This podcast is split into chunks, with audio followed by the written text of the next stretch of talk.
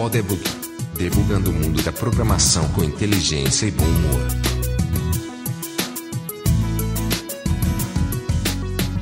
Seja bem-vindo ao Podebug. Eu sou Marcelo LV Cabral. Eu sou Vladimir César. E eu sou Luiz Borba.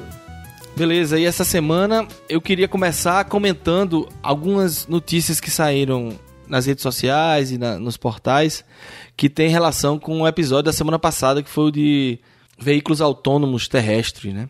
A primeira notícia, eu não sei se vocês viram, é a notícia que saiu que o Google conseguiu, junto à, Administração Nacional de Segurança de Tráfego aqui nos Estados Unidos, é, tipo uma portaria, né, que, que eles aceitassem a ideia do carro autônomo nível 4 lá que o Paulo falou na semana passada, que é um carro sem motorista, em que o motorista do carro é o sistema, né, o computador de bordo.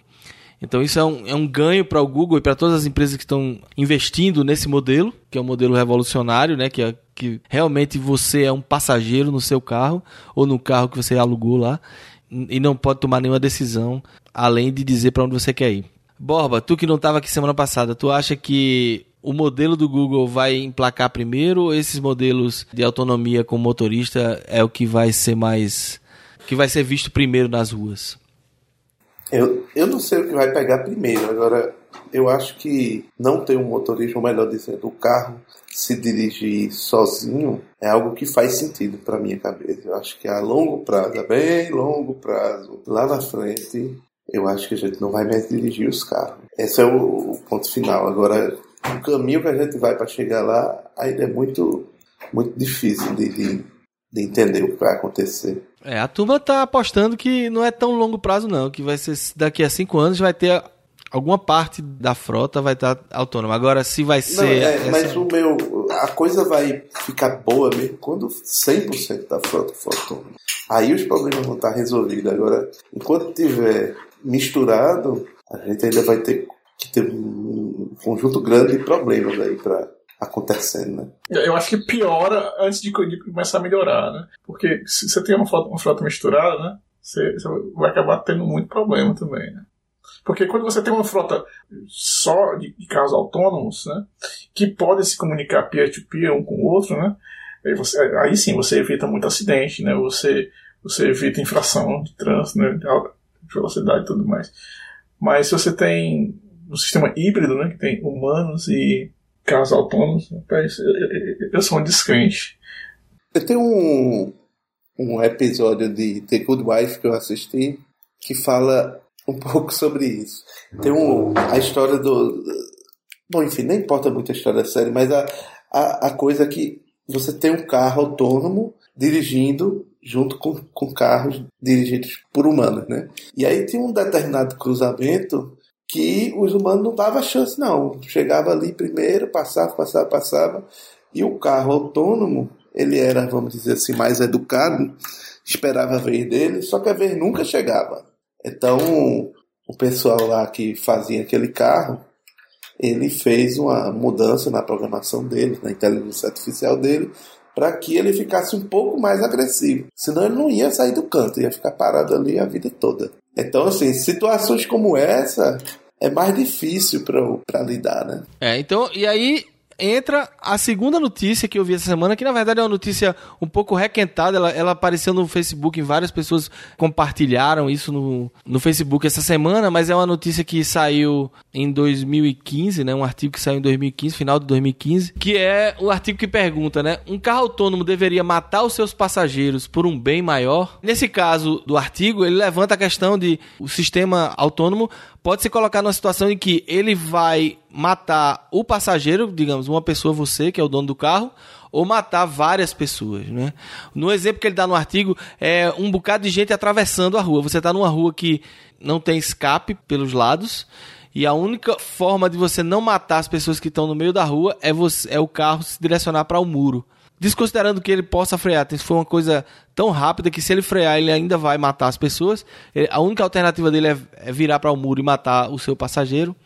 Quer dizer, qual é a ética do algoritmo aí? Né? Qual seria a ética do algoritmo? A gente tem aí, na verdade, dois episódios é, da gente. O episódio de da semana passada e o episódio de ética na programação que a gente já fez algumas semanas atrás. Então, o que é que vocês acham aí? É, como é que fica nessa situação o carro autônomo? Não, é, é, uma, é uma situação difícil de, de. Eu não sei, eu não tenho uma resposta que ele deveria fazer. A minha primeira pergunta é o seguinte: você está no carro, você é o motorista. Você tem um grupo de crianças que invade a pista. A sua única opção é bater na parede ou atropelar as crianças. Você vai fazer o que, né? É, é, você vai tentar frear, você vai tentar desviar é a mesma decisão ética, só que ela vai ser feita pelo programador muito tempo antes, né? Ou por quem configurar o sistema, né? Porque pode ser, se o sistema for um sistema que aprende, é, como a gente falou outra vez, é, tem que ter algum tipo de configuração para isso, né? As diretrizes de Asimov, né? Como é, Vladimir? Então, são as três leis da robótica. A primeira lei é um robô não pode ferir um ser humano ou, por inação, permitir que um ser humano sofra algum mal. E aí, bom, nessa aí a gente já complicou, né? Porque o robô, no caso, o sistema inteligente que, que governa o carro, ele tem que fazer, tem que tomar uma decisão, né? Ele vai ferir o pedestre, no exemplo que você deu, as crianças que estão atravessando a rua, ou o motorista, né? A segunda lei diz que o robô deve obedecer às ordens que lhe sejam dadas por seres humanos, exceto nos casos em que tais ordens entrem em conflito com a primeira lei. E a terceira lei é que o robô deve proteger a sua própria existência desde que tal proteção não entre em conflito nem com a primeira nem com a segunda lei. Agora, assim, essas coisas que eu estava comentando contigo aí em off, né? Você colocar a sua vida em um sistema autônomo né? que vai tomar a decisão por você, eu não sei se eu queria isso não. Eu prefiro, eu prefiro que eu mesmo tome essa decisão. É difícil dizer o que é que a gente faria na hora, né? Porque a, eu imagino que o tempo ali da ação a gente ia é. não ia parar e raciocinar nada, né? Ia reagir por instinto. De cada um podia ser diferente. Agora, eu acho que, principalmente no cenário dos carros vão ser dirigidos por eles próprios, por robôs ou, sei lá, por uma inteligência artificial, que o estilo dele tem mais chance de dar certo do que o nosso. É, a, os reflexos são, são melhores e, e, e, se obviamente tiver uma, um sistema mais integrado, esse tipo de acidente potencialmente vai ter muito menos chance de acontecer do que num sistema dirigido por humanos. A gente sabe disso, mas no dia que acontecer vai ser uma grande discussão.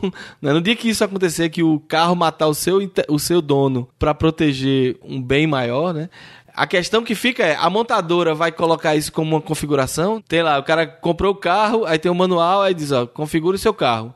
Você gostaria do o carro no modo altruísta ou no modo egoísta? Modo egoísta, ele vai lhe proteger a todo custo. Modo altruísta, ele vai pensar no bem maior, né? Então, fica aí a, a, a grande, o grande questionamento. São os problemas que a gente vai começar mais e mais a, a enfrentar. Mas eu, eu sou otimista nesse caso. Eu acho que, como o Borba falou, a tendência é que esses sistemas sejam mais seguros e, e evitem mais acidentes do que causem. E no dia que causar, assim, muito provavelmente é, não, tem, não tem boa opção. As opções vão ser sempre ruins, né? Então... E, e, e ele já começa com um desafio, eu acho que fácil de atingir, porque a gente mata muito no trânsito, né? Então, se ele matar menos, já não vai ser um desafio tão grande. É, as, as próprias estatísticas vão mostrar, é muito né? difícil ser pior do que a gente. Exato. E, e, e, claro, software nunca tem bug, né? Programadores nunca é. Então isso vai ser problema também. Pois é. Não, e aí eu tava pensando nisso, né? Porque a gente fala, não, porque médico, né? É uma profissão que ganha bem porque tem uma responsabilidade grande, está lidando com a vida das pessoas. Um piloto de avião também, né? um, um juiz também que está tomando decisões importantes que vão afetar a vida da sociedade, né? de uma pessoa que está lá no tribunal. Eu acho que a gente também merece um aumento a partir de agora, né? Que a gente está trabalhando nesses sistemas autônomos aí, porque a gente está começando a fazer coisas que vai afetar realmente a vida das pessoas, né?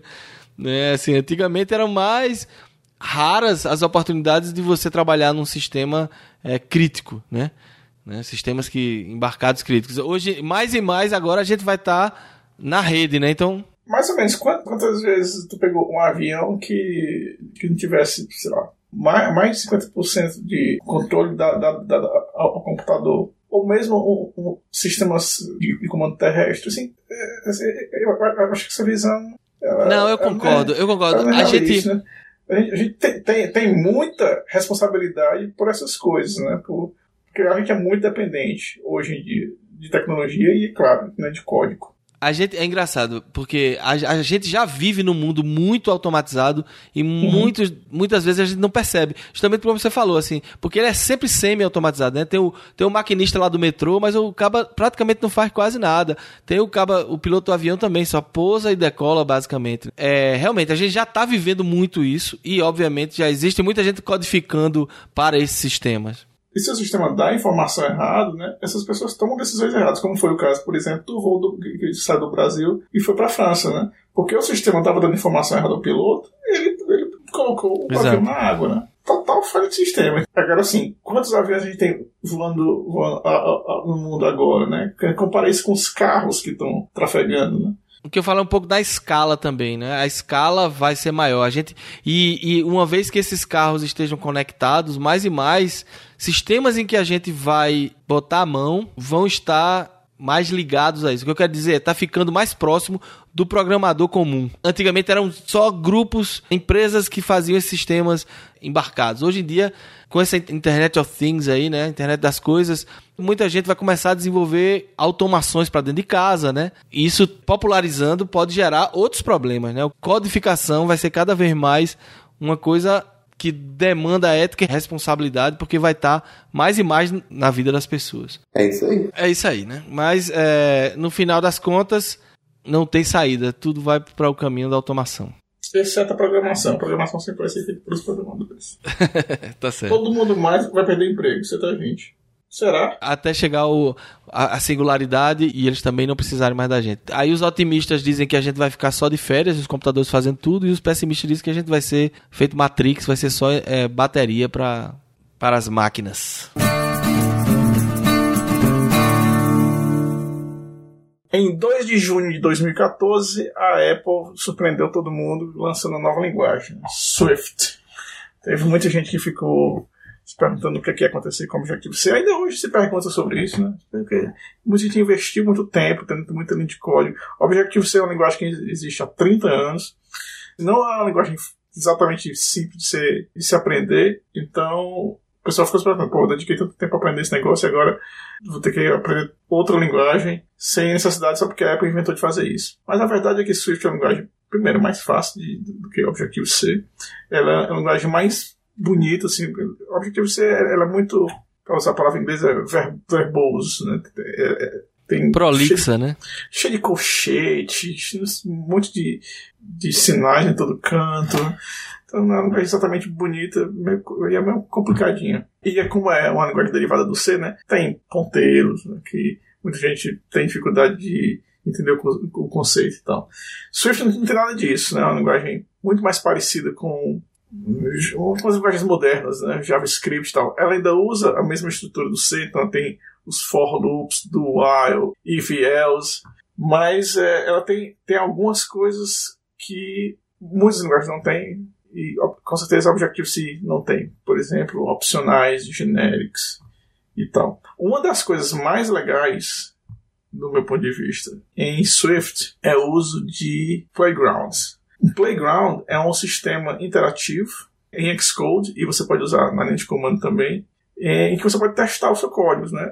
O código ele é executado de forma interativa, então você vê o resultado imediatamente em um painel que fica, aqui, fica ali à direita do local onde você está editando o código. Isso é interessante, porque você pode testar pequenas soluções né, antes de você implementar aquilo ali dentro do seu código final e ter que recompilar o programa inteiro. Então você implementa aquele pedacinho lá e testa aquilo ali.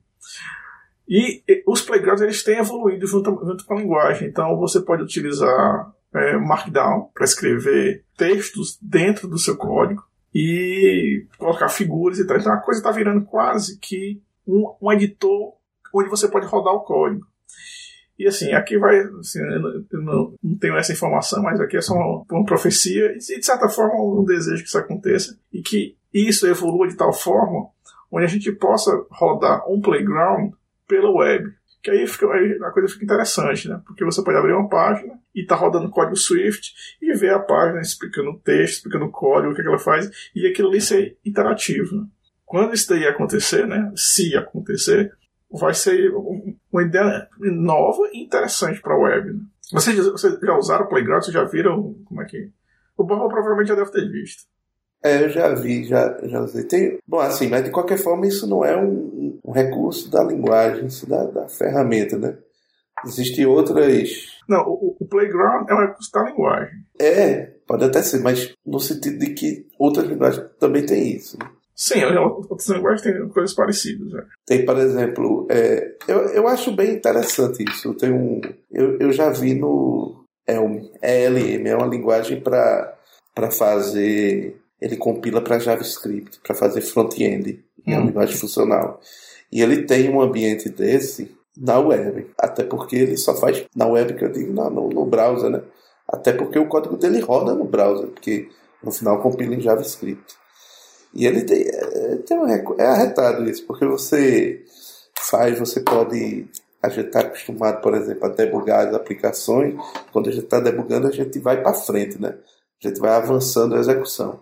E no caso desse negócio lá, você vai para frente, mas pode ir para trás também. É um, é um túnel do tempo. Você pode sair voltando no programa, dando um replay nele, né? Uhum.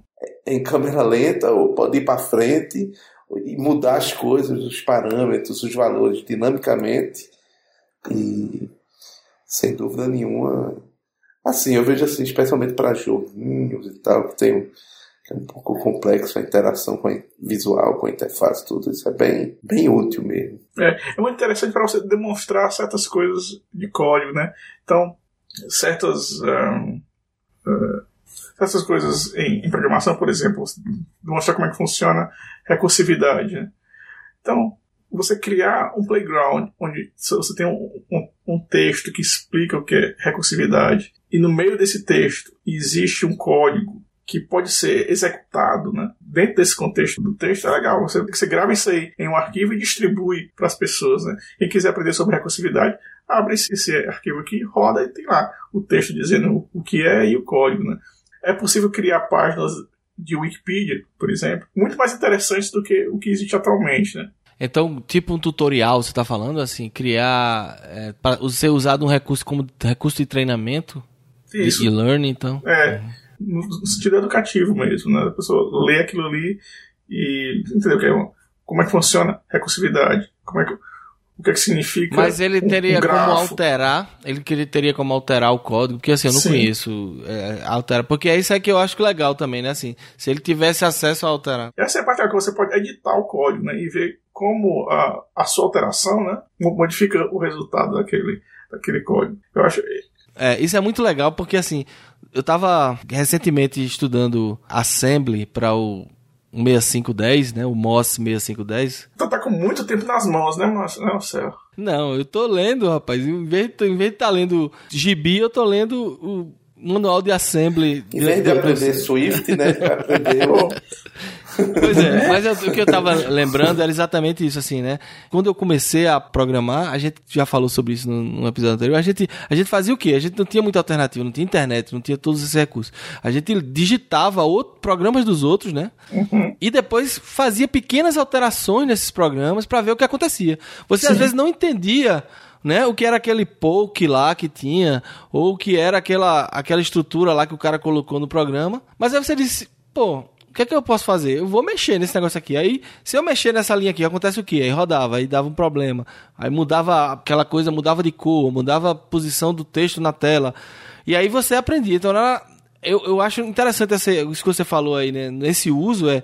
Se você tem uma coisa que é um. Como se fosse um livro, ou um manual, que o cara pode editar o código e ver já a mudança imediatamente, é legal. Tem um, uma ferramenta que é o Apache Spark que é uma ferramenta para processamento distribuído, né?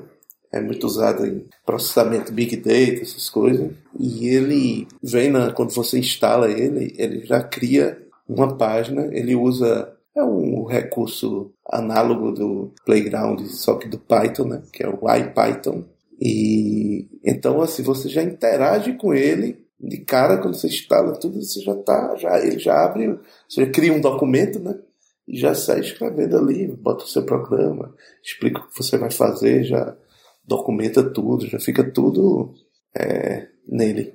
Assim, só para demonstrar que realmente é uma tendência, né? Muito legal. inclusive, eu queria ver isso aí. Tem algum, algum vídeo, Vladimir, que tu podia botar no link aí, da, o link no post, que, é, que tem um, uma demonstração disso aí? Eu posso procurar. Só para você ver como, como essa coisa está andando ligeiro, né? É, eu, eu, me lembro de, de, um, de um podcast que a gente gravou, a gente estava comentando sobre Swift, que a Apple tinha acabado de de colocar o Swift como open source, e aí eu comentei assim, eu espero ver em breve implementações do Swift em outras plataformas, né? E a gente ficou naquela dúvida se, se acontecer logo, já tem pelo menos duas, né, para web. Você pode criar o seu servidor, como, como, como você criaria o, o Node, você cria o servidor e você pode programar ele em Swift, né, isso aí para Linux. E em Playground, exatamente, a coisa tem evoluído bastante também, né? E no dia 8 de fevereiro eles lançaram os playgrounds interativos. E eu estou vendo aqui que no dia 24 já tem uma nova implementação do, do, do Playground, que tem coisas como inline results, ou seja, você pode revelar o, o output não só nesse painel lateral, mas no próprio texto principal, textos estilizados usando Markdown e colocar figuras também, né? fotos e tal. E é interessante porque, por exemplo, você pode colocar uma foto e seu código não, não aparece, ele está escondido se você quiser, e esse código modificar aquela foto. Então, vira que você tem um, uma página que tem texto, tem código, tem figura, e essas coisas são iterativas. Isso aqui é muito melhor do que o web. Porque a pessoa pode interagir com ela, assim, você pode mudar o código. Não é para a página que eu vejo aqui, eu não posso mudar nada, né? Tá do jeito que veio. Interessante, é bem interessante mesmo. Eu queria falar sobre uma teoria aqui que eu formulei, que é o seguinte: é, um modelo relacional foi criado em 1970, mas assim, o, o primeiro banco de dados realmente que, que foi a IBM começou o projeto de pesquisa do SystemR foi em 74. E o primeiro banco de dados comercial que foi disponibilizado comercialmente foi o Oracle em 1978. E o Oracle rodava num PDP-11, né, que era um mini computador da Digital. Naquela época, a, as aplicações que eram, que eram que as pessoas usavam eram aplicações que rodavam num, num terminal, um terminal texto. Então, se todo o processamento dos dados eram realizados em, através de rotina batch. Tanto era processado em batch quanto os resultados eram produzidos em relatórios também batch e geralmente impressos mesmo, né? E a interação com a máquina era basicamente para entrada de dados, né? Você preenchia os formulários, você entrava os dados lá, em algum momento aqueles dados iam ser processados e ia dar o resultado lá na impressora. Então, a interface, dado a, a, limitação das operações que você fazia com o computador, eram limitadas, limitados, né? Então, as interfaces eram simples. Não tinha nem validações muito complexas, não sei aquelas coisas básicas de se obrigatoriedade, se você digitou letra onde não podia, né? tamanho de campo, são coisas muito simples. Então a interface era muito leve, muito ágil, porque não tinha consultas. Evidentemente, é, o, a tecnologia desses bancos de dados eles foram feitos inicialmente para resolver esse tipo de problema, para processar grande massa de dados em batch e não em real time, né? Não, não real time, enquanto o usuário estava ali. Evidentemente, a gente sabe hoje que não é mais assim. Hoje a gente usa interfaces mais complexas, né? Inclusive, não só no computador, mas em todos os nossos dispositivos móveis, no nosso celular, tudo. E não, não faz nenhum sentido eu, por exemplo, mandar uma mensagem no WhatsApp e aquilo ser rodado e ser distribuído não sei quantas horas depois por uma rotina batch, né? Nenhum usuário vai aceitar um negócio desse. Então toda a interação que a gente faz com o nosso com os nossos softwares, né? ele, ele é diferente hoje. A gente demanda um resultado imediato, quer ver o resultado na hora e não adianta, nem impressora a gente usa mais, imagine ver um resultado de um processamento numa, numa listagem impressa, né? Bom, aí o meu ponto nesse sentido é que, claro, hoje a gente tem outras alternativas, mas ainda prevalece na maioria do, dos sistemas, a maioria das pessoas desenvolvem e criam seus modelos baseados no modelo relacional. Que, evidentemente, os produtos evoluíram muito de lá para cá, porque quebraram o nosso galho lá atrás e continuam quebrando até hoje. Mas existe um problema aqui: o DNA não se muda. Você pode evoluir, fazer os puxadinhos ali. Né? Então, por exemplo, quando a gente começou a ter aplicações web sendo muito usada, a gente passou a usar cache para algumas informações, né? aquela que a gente precisa, não podia esperar, a gente já armazenava em cache. Então a gente começou a fazer puxadinhos por um problema que é um problema de DNA. As ferramentas que a gente usa e a modelagem que a gente usa não foi criado para fazer o que a gente faz hoje. Então, por isso que é, muitas vezes a gente se depara com problemas de performance quando a gente está modelando o sistema e, e, aí tenta resolver é, fazendo esses puxadinhos, cache aqui, cache acolá, mas não entende que, vamos dizer assim, o problema é que a gente não pode modelar a nossa solução do mesmo jeito que a gente modelava há 20, 30 anos atrás, ou 40 anos atrás. Você acha que as ferramentas suportariam outro tipo de modelagem? Elas evoluíram nesse sentido ou elas simplesmente implementaram o modelo antigo? Durante muito tempo, a gente ficou tão preso a essa, a, a essa vamos, vamos chamar assim, ditadura relacional, né? Que hoje a gente ainda hoje só faz efeito disso, mas, mas hoje em dia já, já existem diversas alternativas diferentes que ainda talvez não estejam tão popularizadas, não está tão no mainstream. Mas existem alternativas, sim, tanto de ferramentas quanto de técnicas e de forma de modelagem diferente. E aí eu, eu vou, vou tentar formular um desafio aqui. E se a gente pensasse num, num projeto, seja o projeto que Estou lançando um desafio para a gente, mas para os ouvintes também, né? O projeto que você está trabalhando, é, que partes você acha que o usuário mereceria um, um resultado instantâneo, assim, sem pagar o preço de esperar por uma query complexa que role para poder montar ali aquele, aquele resultado que você quer. E se, e se você montar um sistema que, pelo menos durante a interação com o usuário, não faça nenhuma query? Ou seja, não faça nenhuma query, não é que não precisa de dados, precisa dos dados, mas que venha uma query no máximo, a única query permitida é uma consulta por uma chave primária, não é uma query complexa, que, e, e que também só faça uma consulta. Em uma consulta só traga tudo e somente se for por chave primária e não por, por nenhum outro critério. É, a gente consegue fazer. Como é, que, como é que a gente conseguiria estruturar uma aplicação dessa forma? Isso é possível, a gente consegue fazer isso em todos os casos. Bob, como é que você veria, nesse contexto que você está explicando, é, os bancos de dados não relacionais?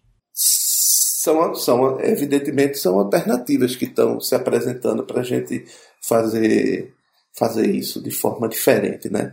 E, e muito curioso você ver onde nasceram isso, né? Quem foi que criou esses bancos de dados não relacionais, né? São era o pessoal que precisava, é, sei lá, Google, né? Google. Já pensou você botar a busca de Google no, no Oracle? Se cada vez que você digitasse uma consulta ele fosse fazer um, uma consulta SQL numa base de dados? Não funciona. Eles descobriram, chegaram numa escala, num problema tão grande que eles tinham, que aquele negócio não funcionou mais. Então ele começa a criar alternativas, outras técnicas e tudo. O mesmo vale para LinkedIn, o Facebook, Twitter e tudo. E todos esses, Netflix, todos esses grandes é, empresas que chegaram numa escala de problema tão grande que essa tecnologia realmente não atendia mais, aí eles tanto eles ajudaram a criar como eles criavam ou ajudavam outros a, a desenvolver é, novas ferramentas e e técnicas. Eu não, eu não quero nem me prender muito às ferramentas, porque são várias, tem opção, mas, mas assim, o principal é como você modela seu sistema, entendeu? É. Uma coisa que os bancos relacionais têm, ou preferem, né, é a não redundância. Né? Isso aí é o que é exatamente o contrário de um banco de dados não relacional, onde a redundância é, é o desejável. Isso eu boto assim, quando você fala em, é, em não redundância, né, é porque tem, no caso do no modelo relacional, você tem a forma normal. Né? Uhum. Na verdade, a forma normal ela tende a fazer um modelo que é otimizado para escrita, não para leitura. Porque, evidentemente, se eu não tenho redundância, na hora que eu for escrever um novo dado nesse coisa, eu vou escrever menos, que eu só vou escrever uma vez e pronto, acabou. Não, e outra coisa também, Borba, era também e a gente tem que lembrar isso, é, era a questão também do espaço em disco, né? De você economizar o máximo o uso do, do recurso, que era um recurso limitado e, e caro. Que era a armazenagem, né? Era, era limitado e caro. Então, por causa disso, existia também essa questão da modelagem trabalhar com a forma normal, porque você tinha o mínimo de dados possível para conseguir a informação que você precisa. É, sem dúvida, você tem toda a razão. Ainda tinha essa questão do espaço. Mas a- é, no final das contas, assim, você não consegue fazer um modelo único que seja ao mesmo tempo otimizado para escrita e leitura. Não existe uma modelagem perfeita, né? Uhum. E, e, no- e o seu modelo, ora hoje em dia você, ora você vai desenhar uma parte dele otimizado para leitura, porque ele vai ser, vamos dizer, uma parte do seu sistema que vai ter muitas consultas ali, e aí você quer facilitar aquelas consultas, e consequentemente isso vai, vai ser ruim para a escrita. Você vai penalizar a escrita naquele momento. Tem um exemplo que eu acho bacana e simples de, de entender, que é o do Twitter. Que todo mundo conhece o Twitter, né? Você escreve lá uma coisinha, 140 caracteres, beleza. A primeira versão do Twitter era a coisa mais simples e mais óbvia que você possa imaginar. Era uma, uma tabela no MySQL que tinha lá um- uma chave primária, um ID, tinha um- uma chave estrangeira para o usuário que digitou aquele Twitter, o texto e uma data-hora. Era exatamente isso. E naturalmente tinha uma tabela de usuário e tinha uma tabela de relacionamento de quem seguia quem, né? Por isso que vivia caindo. Aí, exatamente, bastou ele ser popularizado que, que esse modelo se provou é, não atender aquelas necessidades somente com aumento de usuários. Aí volta a fita vários anos para frente, porque eles não mudaram isso de uma vez só, eles foram mudando ao longo do tempo e continuam mudando até hoje. Mas hoje, basicamente, você tem um modelo otimizado para leitura no Twitter. Toda, todas as pessoas que usaram o Twitter nos últimos 30 dias têm a página dele, aquela página que você entra lá, A timeline, né? o seu timeline, os seus 50 últimos, né? eu não, não sei exatamente, os seus 50 twitters mais recentes das pessoas que você segue, ele tem isso na memória de alguma máquina de servidor lá. Tudo que ele faz quando chega naquela página é me dê a página de fulano. Ele imediatamente, com uma única consulta, Inclusive ele usa o Redis para isso, que já deixa aquele dado na, realmente na memória do computador, não só no disco. E aí ele traz aquilo praticamente instantaneamente, a latência é muito baixa. E aí monta a página para você. Agora imagine quantos milhões de usuários usaram o Twitter no último mês. São um número imenso, né? Mas tudo bem. Eles têm um bocado de servidor para deixar e um bocado de memória RAM para deixar tudo isso armazenado lá, disponível rápido. Agora, vamos supor que você é Obama e Obama deve ter o que uns 100 milhões de seguidores, certo? Toda vez que Obama twitta, isso significa que você tem que fazer 50 ou, sei lá, 100 milhões de escritas em 100 milhões de páginas ou de timeline de cada uma daquelas pessoas que seguem ele. São só 69 milhões, não, não, não chega a 100 não. Pronto, então 69. Então, uma escrita representa 69 milhões de escritas. Um novo Twitter de Obama representa 69 milhões de escritas.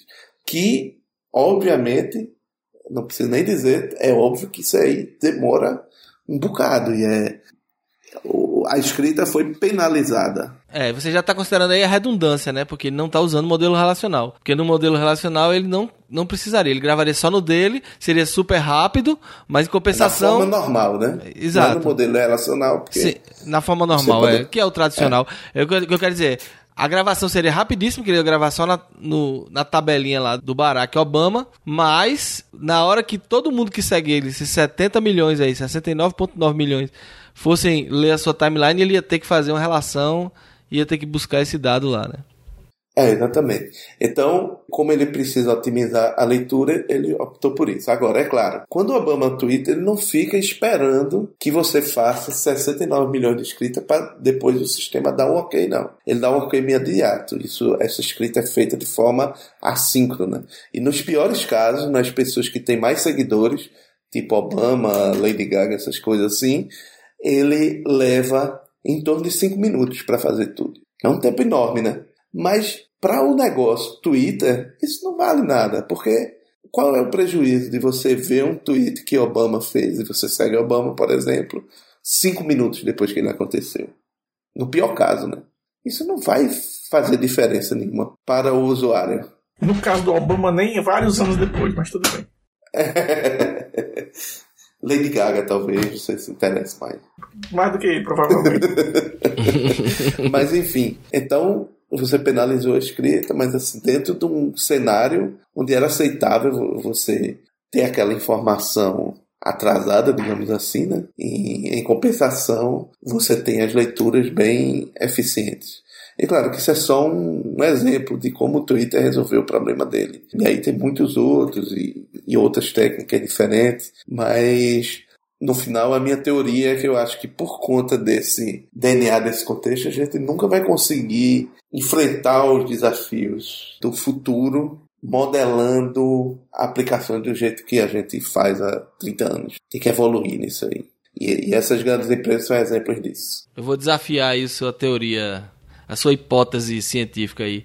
Beleza, agora você deu um exemplo de uma empresa que tem um produto e que praticamente customizou hardware né? Facebook fez a mesma coisa, customizou hardware para poder tornar o produto dele escalável para um nível, né, para conseguir manter os clientes, né? Porque se o Twitter tivesse continuado baleando, né, que é o termo que se criou, que aparecia aquela baleia lá dele, quando ele começava a cair no início, obviamente teria morrido, né? Eles tiveram que ser ágeis o bastante para criar todo esse modelo aí que a gente tem hoje em dia mas na vida real dos desenvolvedores que estão lá desenvolvendo, por exemplo, no César ou em outras empresas que desenvolvem sistemas tradicionais, ou, ou, não vou nem usar o termo tradicional, que desenvolvem sistemas modernos para problemas modernos né, na rede, na internet e tal.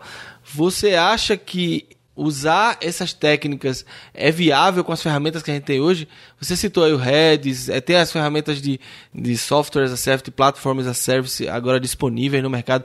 O que eu, a minha pergunta é, é possível isso ser colocado na mão de qualquer um hoje ou você precisa montar uma equipe de cientistas como do Google, do, do Facebook ou do Twitter para poder resolver esse problema?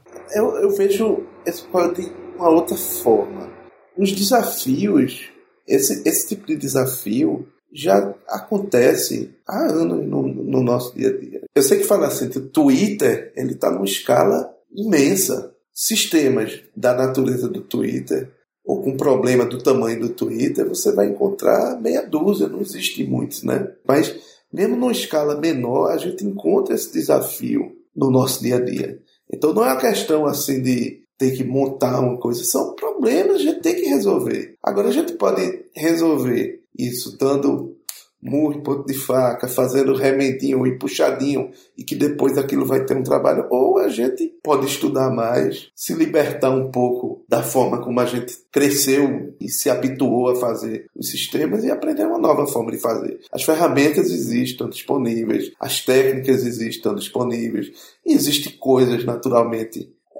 novas surgindo todo dia. Questão de estudar, pegar os desafios que nós temos no nosso dia a dia e começar a encontrar formas melhores de resolvê-los. Marcelo, posso oferecer, posso oferecer aqui uma outra visão. Um problema, que é o problema dessas grandes empresas, Twitter, Facebook, Google, é um problema de escala, né? A quantidade de dados que eles têm que pesquisar para oferecer um resultado é muito grande. E esse resultado tem que, tem que vir. Você não pode esperar cinco minutos para ver o resultado de, de uma procura no Google. Então, um problema é de escala.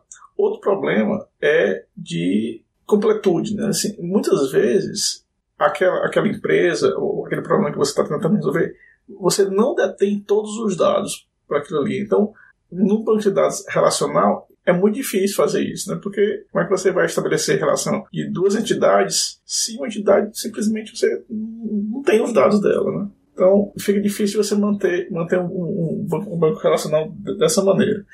E a terceira coisa que eu queria falar era, era esse negócio que o Bob estava te falando, né? E eu concordo com ele. Eu só discordo que tem meia dúzia que precisa desse tipo de solução. Porque mais e mais você tem enxurrada de dados vindo na direção de empresas, né? seja ela banco ou órgãos do governo, ou mesmo pequenas empresas que, tratam com The Internet of Things. Então, eu estava tava checando recentemente, uma das, das, especializações mais promissoras para o desenvolvedor é o analista de, de dados, né, o data scientist, né, que é aquele profissional que vai tratar com, com resultados né, que vão ser são milhões de data points, né? Eu tenho um amigo que trabalha na ONS, né, no Operador Nacional do Sistema. E obviamente eles não usam SQL, né? Porque ele diz, olha, se por segundo eu tenho milhões de leituras de equipamento, a quantidade de dados que a gente dispõe para tratar por dia é da de terabytes. Então, SQL nem chega perto, não dá. Você tem que usar um banco de dados não relacional que seja capaz de não só registrar essa informação, mas como tirar dela algum proveito. Não, e tem um. um até para esclarecer mais, quando eu falei da meia dúzia, era, era mais no sentido de que às vezes você vê a solução, eita, essa solução aqui está sendo usada no Facebook, sim, no Twitter sim. e tal. Ah, então isso aí é para resolver um problema muito mais complexo do que o meu. Na verdade, meu sentido era o contrário. Não, os problemas que você está enfrentando hoje são semelhantes ao dele. Uhum. Você não tem a mesma quantidade de usuário, aquela mesma escala, mas a sua escala já, já tem aquele problema. E eu vou dar um exemplo extraordinariamente mais simples, que é o seguinte. Um, um dia desse estava um sistema lá que estava em produção, e é um sistema 24 por 7, certo? Tem que ficar no ar o tempo todo Agora o pessoal ainda, infelizmente, na verdade, porque ele para lançar uma versão nova ele ainda para o sistema. Então incomoda um conjunto de usuários durante alguns minutos, porque o negócio é 24%, não para. Aí alguém estava com um, bug em produção, era um negócio muito urgente, estava afetando muito o usuário, então teve aquela pressa de resolver e se gerou uma certa insegurança se a gente devia ou não botar aquela versão no ar, com aquela velocidade e tudo. Aí alguém disse assim: Não, vamos botar, agora tira um backup do banco. Aí eu olhei para ele e disse: Backup do banco? Não faz sentido, isso é 24%. Você faz um backup agora, no segundo seguinte, você já aquele backup já não serve mais. Veja só, uma coisa simples. Né? Basta ter um sistema 24%, uhum. que primeiro você não deve, você deveria ser capaz de fazer um deploy de uma versão nova sem downtime, sem parar. E se você tiver problemas, de, por exemplo, por algum bug, alguma coisa, gerar alguma consistência, você tem que consertar aquele negócio sem parar o serviço e incomodando a quantidade mínima de, de usuários, somente aqueles que forem realmente afetados pelo erro lá no, da inconsistência dos dados. Aí você vai ver, insisto, Facebook, Twitter e tal, você vai ver, eles têm esse problema, não tem? Não é óbvio que eles têm esse problema, aí você vai ver como eles resolvem isso. Tem solução para tudo. Aí você aprende e usa aqui. Agora não é o que a gente está tá acostumado a tira backup do banco, tira tudo do ar. No cenário de hoje, já pensou? O WhatsApp vai ficar fora do ar durante uma hora para a gente dar manutenção. Tem pessoa que vai se suicidar. vai pular da janela. Você vai matar pessoas se você fizer isso. Isso não tem cabimento mais. E, hoje em dia, mesmo que numa escala bem menor, não é incomum você ter um sistema que é usado, se for usado globalmente, e 24% vai ter sempre usuário ali. Não, e na verdade, eu acho que a expectativa, toda essa modernidade, né, sistemas que a gente tem hoje na mão, celular, deu ao, ao usuário a expectativa de resultados imediatos. Assim, então hoje você faz um sistema para uma empresa, você não pode fazer um sistema que o cara vai passar alguns segundos esperando sair um relatório. Coisa que antigamente você fazia e o cara esperava até um minuto para sair um relatório. Hoje em dia. O relatório ele esperava até umas duas horas. É, exato. Dependendo do caso, demorava horas né, para passar um relatório.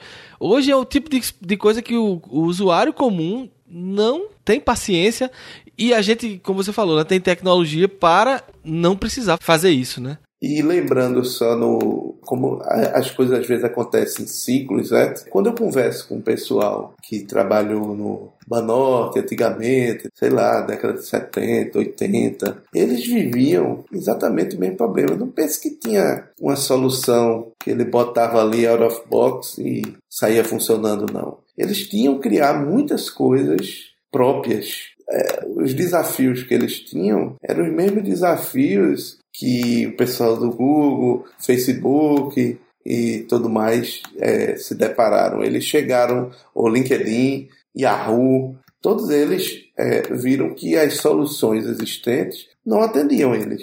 Aí eles fizeram o quê? Ficaram de braços cruzados? Não, foram foram criar, foram estudar, foram encontrar as coisas. A gente até um pouco de sorte, né? Porque a gente, é, a gente vive uma era onde as empresas não criam soluções para si. É muito comum essas empresas grandes criarem suas soluções e disponibilizar de forma open source, né? Para o resto da comunidade. Isso é muito bom. Isso acelera para todo mundo, né? E é, é, muito interessante esse, esse modelo. É, a gente passou, vamos dizer, um, algumas décadas aí, umas duas décadas talvez, é, muito acomodado. Você tem aqui o meu Oracle, tem aqui meu meu middleware aqui, meu servidor de aplicação, minha coisa, e aí eu vou fazer só o meu programinha, né? E aí a internet ajudou a gerar e, e a importância do software e da internet e, e, o alcance. Antigamente você você não usava computador, né? Você o computador ficava dentro de um back office lá e as pessoas, nem as pessoas que lhe atendiam no balcão usavam computador. Depois o computador veio para o balcão. Começa na década de 80 isso, né? Onde você não interage com o computador, mas você interage com uma pessoa que está mexendo no computador, né? E hoje não, hoje nós temos um computador 24 horas no nosso bolso. E a gente não, não interage a gente interage diretamente com os sistemas. Então, evidentemente, a escala subiu muito, né? E, e a demanda por qualidade de serviço também. Então, a gente tem que. Não, não pode achar que a forma como a gente fazia esse sistema vai continuar atendendo esse novo cenário, esse novo contexto. Tem que encontrar novas soluções. Mas e aí, como é que entra a academia nesse, nesse aspecto? Porque assim, se as universidades continuarem ensinando os modelos tradicionais, isso demora mais a mudar, né? Não quer dizer que não vá mudar, porque a gente está vendo acontecer no mercado, a internet, como você falou, os projetos de código aberto, Baseado no que eu tenho observado do pessoal que está saindo da universidade aqui nos Estados Unidos, eu tenho visto que existe sim uma renovação curricular. As pessoas vêm com mais conhecimento nessas tecnologias novas. É, muita gente nem, nem viu banco de dados no, na faculdade. Né? O cara sai cientista da computação, nem viu sistemas é, relacionais. O que eu acho que já é, é ruim, porque muitas vezes ele vai ter que trabalhar numa empresa que ainda tem sistemas assim. Mas assim, eu não sei como é que tá aí no Brasil. Tu consegue ver que o pessoal que está saindo da faculdade está saindo preparado para esses desafios, para essa visão nova de, de modelagem de sistemas? Eu não sei dizer. Eu acho que é, o meu chute aqui não, mas eu não sei se a gente devia esperar. Eu não sei quem vem primeiro, entendeu? Eu não sei se a gente, no lado da indústria, tem que é, usar mais ou mudar primeiro para que depois a academia perceba uhum. isso ou se é o contrário. Eu não, eu realmente eu não eu fico em dúvida, né? A gente tem ouvintes estudantes, né? Então, ouvintes que estejam na faculdade, falem um pouco sobre como, como é o currículo de vocês. Vocês realmente acham que está atualizado? E também temos ouvintes professores universitários, né? O nosso colega da Podosfera, o, do Carcast, o Douglas Frari, colaborem aí, mandem um e-mail pra gente, digam o que é que vocês acham desse, dessa questão. Beleza, então vamos agora para as dicas da semana. Qual é a tua dica, Borba? Bom, minha dica é um livro. É um livro que, inclusive, nem terminou de ser escrito, né? Porque agora o pessoal, inteligentemente, por sinal, começa a vender o livro antes mesmo dele estar terminado, quando tem os primeiros capítulos já escritos, né? E aí você vai aos poucos acompanhando, o escritor vai completando o livro, você vai dando feedback, e evidentemente eles também já começam como o livro não está completo, ele começa a vender antes, aí já é um preço mais barato, embora esse aqui não seja mais barato, não. Mas se chama Design Data Intensive Applications. Fala várias coisas sobre. Na, na verdade, ele é mais profundo, né? E vai abordar em detalhes é, várias coisas que a gente discutiu aqui hoje sobre como projetar aplicações que usam muito, muitos dados. E dos 12 capítulos, ele está previsto para ser finalizado em agosto. Dos 12, ele já tem 9 escritos. Então, se você comprar agora, você já recebe a versão dele com os 9 capítulos. E toda vez que for atualizado, você vai recebendo os novos capítulos. Caramba, eu não conhecia esse, esse modelo de streaming de livro, não. É interessante, né? É, muita, eu já tenho vários aqui desse, porque, veja só, para você ficar antenado, você não pode. Às vezes você não tem tempo para esperar que o livro fique pronto, não. Tem que ir já lendo à medida que ele vai sendo escrito. Não, sob o ponto de vista do leitor faz todo sentido. Eu só não sabia que tinha gente disponibilizando dessa forma, né? Assim, já ir jogando os capítulos e tal. Porque normalmente o cara que é escritor quer fechar e revisa os primeiros capítulos para ficar consistente e tal. Eu, eu, não esse, mas eu tô lendo um, um outro livro que é, foi assim, eu, ele está com uns cinco ou seis capítulos. Aí eu li o primeiro, li o segundo, li o terceiro, só que ele faz o seguinte: no segundo, ele mostra um problema lá, certo? Que ele vai resolvendo aquele problema. É um livro técnico também, vai resolvendo aquele problema ao longo do resto do livro. Né? Então, quando eu cheguei no capítulo 3, aí eu li o capítulo 3, né? Que era ele já começando a modelar a solução para aquele problema que ele tinha descrito no 2. Aí o autor resolveu reescrever o capítulo 2. E ele mudou o problema. E ele escreveu o 3 e escreveu o 4. Aí pronto, aí eu me lasquei, porque quando eu cheguei no 4, já não era mais a mesma coisa, né? Aí eu go tudo o capítulo 2 para poder reler o capítulo 2, para entender qual era o problema novo. Tenho que ler o 3 de novo para poder. É, é um risco que se corre, certo? Certo. É, mas esse livro eu ainda não terminei, aliás, nem eu, nem o autor, mas é um livro muito bom, é de Martin Kleppmann, ele é um cara muito bom, eu acompanho tanto o Twitter dele quanto um blog que ele tem já há algum tempo. Eu gosto muito do que ele escreve, ele está interessado em coisas que eu estou interessado, resolvendo problema nesse negócio aí. E, enfim, é totalmente relacionado com o que a gente falou hoje. Então, se você, ouvinte, se interessa, quer se aprofundar nessas questões de modelagem de sistemas, de modelos de dados e tal, esse livro eu recomendo. Massa, então vai ter livro, blog e Twitter no post. A, a minha dica de hoje é um blog e um hardware. Na verdade, eu conheci o blog e o blog me indicou um hardware. Então, as duas coisas estão relacionadas. É o sistemasembarcados.org, é www.sistemasembarcados.org. É um, um blog, como o próprio nome diz, voltado para esses é, sistemas de Internet of Things, placas Raspberry Pi, Arduino, tudo relacionado com esse mundo. E recentemente eles fizeram um post sobre uma placa nova chamada Orange Pi One. A Orange Pi é uma, um projeto de hardware aberto, orangepie.org, né, .org. Ele já tinha algumas placas que são concorrentes né, da Raspberry Pi. E depois do lançamento da Raspberry Pi Zero, né, eles é, lançaram esse que é o Orange Pi One. A diferença é que essa Orange Pi One ela tem mais portas, ela é mais é, rápida do que a, a Raspberry Pi Zero, né? E ela é, ao contrário da Zero, que é 5 dólares, ela é 10 dólares. Mas é o melhor, de acordo com o site, né? é o melhor custo-benefício em termos de, desse tipo de equipamento, né? de, de placa. Então eu decidi comprar uma dessa para testar. Então chegou essa semana é, e vou começar a brincar com ela no, no, no, fim de semana. Ela tem um processador quad-core, ela tem os 40 pinos compatíveis com o Raspberry Pi 2, 512 de memória, tem saída HDMI, tem captura de vídeo, USB 2.0, Ethernet, ela não tem Wi-Fi, mas por 10 dólares né? e, e o, o, o, frete é 3,99 naquele AliExpress, aquele site, 3 dólares 99 para os Estados Unidos. Então a, uma, a placa saiu por 14 dólares, é realmente uma pechincha. E quando eu tiver mais informações sobre ela, tiver feito alguma coisa, eu vou trazer aqui para o Poderbug para dar minha opinião sobre ela. Mas assim, a minha dica então fica sendo o mais o blog, sistemasembarcados.org. E a placa, quando eu tiver testado, eu recomendo ela. Ou não. Ou não. e aí, Vladimir?